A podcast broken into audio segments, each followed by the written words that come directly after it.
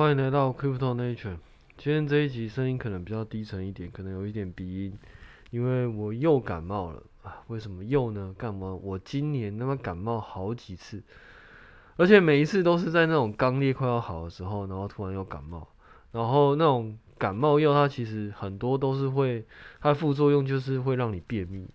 刚刚所以每次要好了，然后又便秘，干你啊！真的，这真的是超级靠北。而且这一次感冒特别严重，居然还有发烧的状况，所以昨天基本上一个晚，哎、前天开始就一一路发烧，然后发烧到昨天晚上，然后后来是有退烧了。啊，其实我本来昨昨天早上量其实是没有发烧，啊，那个时候就觉得可能因为我之前就是水喝比较多，然后我也怕自己水中毒。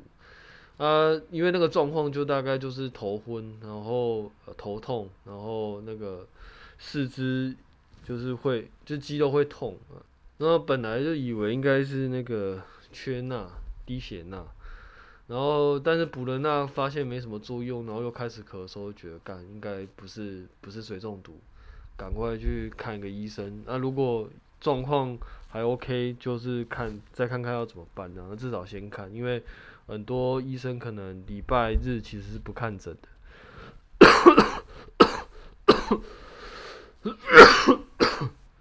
看了一下，然后他说有发烧，然后那时候就觉得干错赛了，我的那个肛裂大概又要推迟。今天早上看起来状况是还好了，然后也有退烧，不过嗯、呃，具体到底是不是有没有在复烧，就是还要再持续观察。但目前来讲是还好。但一觉醒来，发现干嘛？手按那居然涨到一百一百一百一十几，我整个也是傻眼。我真的不知道今年到底是什么状况，因为基本上我年初的策略到目前为止其实都还算蛮不错的。手按那到目前为止其实也没有特别去做什么动作，基本上都还是拿着。所以今年绩效表现其实是算是还蛮不错的。只是身体的状况，今年真的是太多太多那种很奇怪的考验，刚刚真的是很鸡掰，我我真的是不知道该说什么了。反正就是我我只能说大家保重身体啊！干那你你健你那个身体没事的时候觉得好像还好，但是身体出状况的时候就觉得哦，干真的是很多状况都很不方便啊。比如说你要出去啊，干嘛的，其实很多时候都很不方便，很不舒服了。目前市场的状况其实大概就跟上次讲的一样，我我自己的感觉啦，我自己的感觉就是其实没有什么太大的那种，就是很新的题材，大概就铭文吧，铭文可能是相对来说是比较新的题材，但是除此之外，其实并没有一个比较新的应用的方向。就算手环呢，我自己觉得也差不多，呃，比它现在有的发展比较像是在。过去的一一年之，呃，一年内它被，就是因为崩盘了，然后很多东西其实都坏掉，那没有人用嘛，没有人用，其实就，呃，钱就会快速流失。那现在的状况比较像是去补回来原本应该要有的基础设施，所以像很多像 Jupiter 啊，像那个，呃，Solana 啊，然后还有一堆就是专门在。借贷跟 staking 的协议，在过去的在二零二一到二零二二之间，其实都流失掉。那现在只是补回来，所以我并不觉得这个有太特别的那种，就是特别新的题材了。呃，但是未来并不知道，是至少我目前看到的，呃，没有什么太多新的题材，像。PYTH 跟 Jupiter 那其实都是很久的专案了，只是说现在刚好就是趁这个时间去发币，那所以我也没有把它当成是一个新的题材来看，只能说就是短期之内有一些资金的行情，因为会有人去冲这个新的币嘛，然后去就是去赌空头，所以嗯、现在手上的这个这一波行情，说实话是也看不太懂，但是。我自己的策略基本上不会像很多人就会自己觉得，诶、欸，什么时候应该要卖了？对，就是我常常在那种 Telegram 就是会看到很多杂讯，那那些杂讯通常都是说，诶、欸，我那个已经赚够了，然后就跑，然后赚够了就跑。呃，当然，如果这个东西是他本身的策略，然后他也有确定过这样的策略是 OK 的话，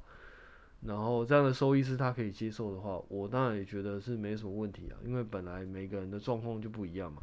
甚至其实有很多，如果你要打短线的策略的话，其实你频繁的进出是有机会，我只能说是有机会，是有机会可以获得更高的收益，但前提是你的那种。你的策略的点位其实你可以抓得非常精准，如果有办法的话，当然这是理想上嘛，但但事实上是你越频繁进出，通常来说你的胜率就越低，或者是说你的期望值就越低，不能讲胜率，你的期望值就越低。呃，那是因为你每一次进出你都会付一些手续费，所以除非你有办法，你的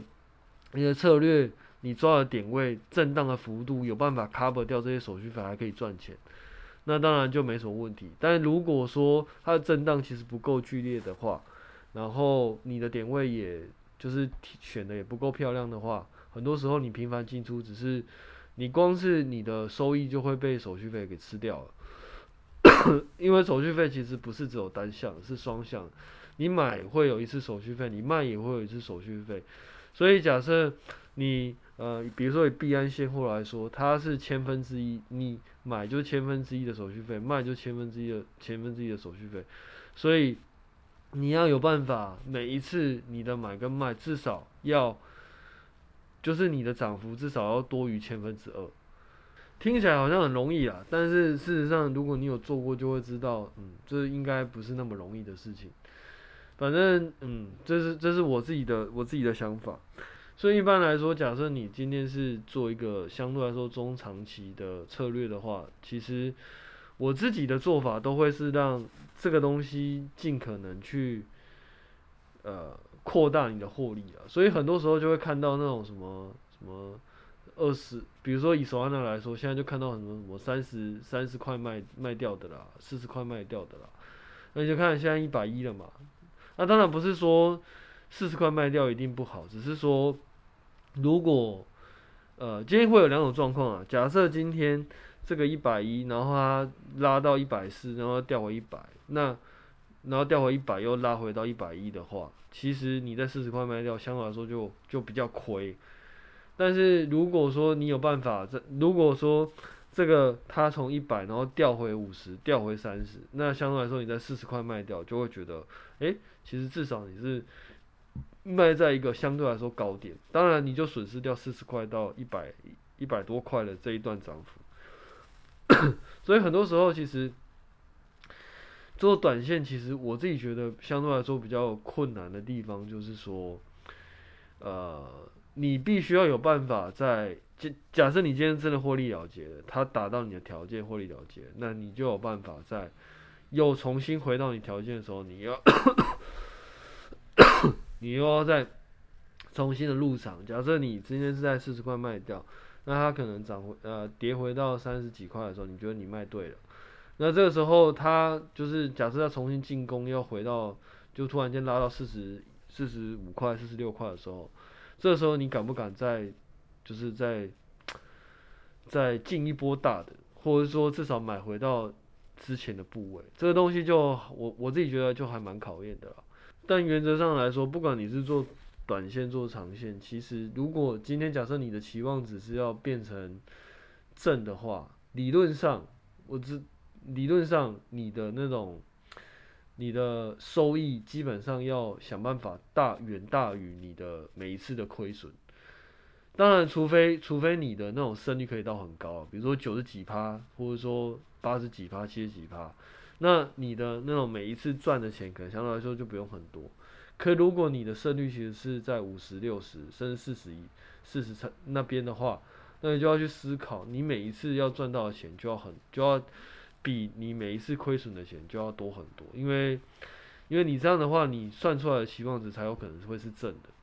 所以也不是说胜率好就好，或者说也不是说每一次赚的钱好就好。其实还是要看你自己本身的策略。他的风暴比跟他赚的钱跟他的那种统计的结果来决定说，诶，你大概要你大概要什么时候出场，对你自己而言是比较比较没什么问题的啦。这个东西其实就是要时间去验证啊，时间去收集数据，你才会知道，哎、你你到底状况是怎么样。OK，那就是你也就是大家也可以听得出来，其实我状况也不是很好，只是说因为手环今天涨到一百一，假假设我今天身体状况很好的话，我大概可以讲讲一堆其他的东西，但是身体状况就不是很好的状况下，我觉得就不太去污染大家耳朵啦。但原则上来说，我自己觉得现在目前市场的状况其实跟一般。